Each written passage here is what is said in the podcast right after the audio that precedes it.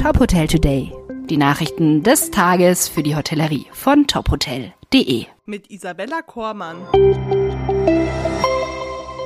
1884 Norderney startet an der Nordsee. Die Gastgeber öffnen die Türen der historischen Villa Mathilde. Als neues Boutique-Hotel am Meer liegt das 1884 Norderney auf der Schutzdüne am Weststrand. Betreiber des Hauses sind Hotelexpertin Annabel Malcher und die Eigentümer Daniela und John Hendrik Landwehr. Das 20-Zimmer-Haus im charakteristischen Seebäder-Stil der Gründerzeit bietet Mehrblick in fast allen Zimmern, eine große Sonnenterrasse und ein ganzjährig geöffnetes Bar auf 120 Quadratmetern. Im Hotel ist auch das neue Restaurant Müllers auf Norderney von Starkoch Nelson Müller beheimatet.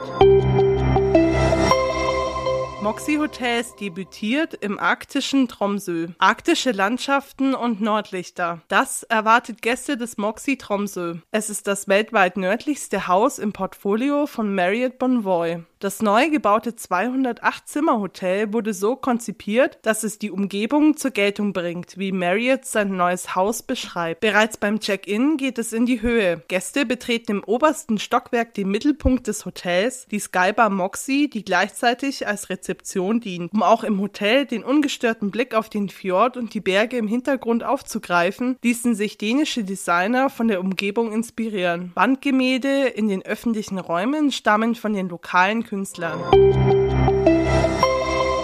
Hyatt führt Thompson Hotels in Italien ein. Das 70-Zimmer-Luxus-Lifestyle-Hotel in der italienischen Hauptstadt soll Mitte 2024 eröffnet werden. Es wird nach dem Thomson Madrid, das letztes Jahr eröffnet wurde, und dem bereits angekündigten Thomson Wien, das 2025 ins Portfolio aufgenommen werden soll, das zweite Haus der Marke in Europa sein. Das neue Hotel befindet sich im ehemaligen Sitz der Kommunistischen Partei Italiens, das einer Designrestaurierung unterzogen wird. Der sanierte Palazzo aus den 1930er Jahren bietet vier gastronomische Einrichtungen, darunter ein Dachrestaurant und eine Terrasse mit einer Cocktailbar. Das Hotel verfügt außerdem über zwei Tagungsräume und ein Fitnesscenter. Das Unternehmen setzt auf ein wachsendes Interesse an Hotels, die kulturell interessierte Gäste ansprechen und einen modernen Ansatz für konventionelle Gastfreundschaft bieten. Hyatt möchte zugleich die Luxus-, Lifestyle- und Freizeitmarken in der Region weiter ausbauen.